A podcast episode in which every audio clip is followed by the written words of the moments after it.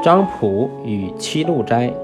张溥是明朝著名的文学家，他年幼时就酷爱读书，凡所读过的书必定要亲自抄录，抄完后朗诵几遍，就把它烧掉，然后再抄。像这样要经过六七次才停止。他右手握笔管的地方生出老茧，冬天手上皮肤裂开，每天用热水温润数次。后来他把自己的书房命名为七路。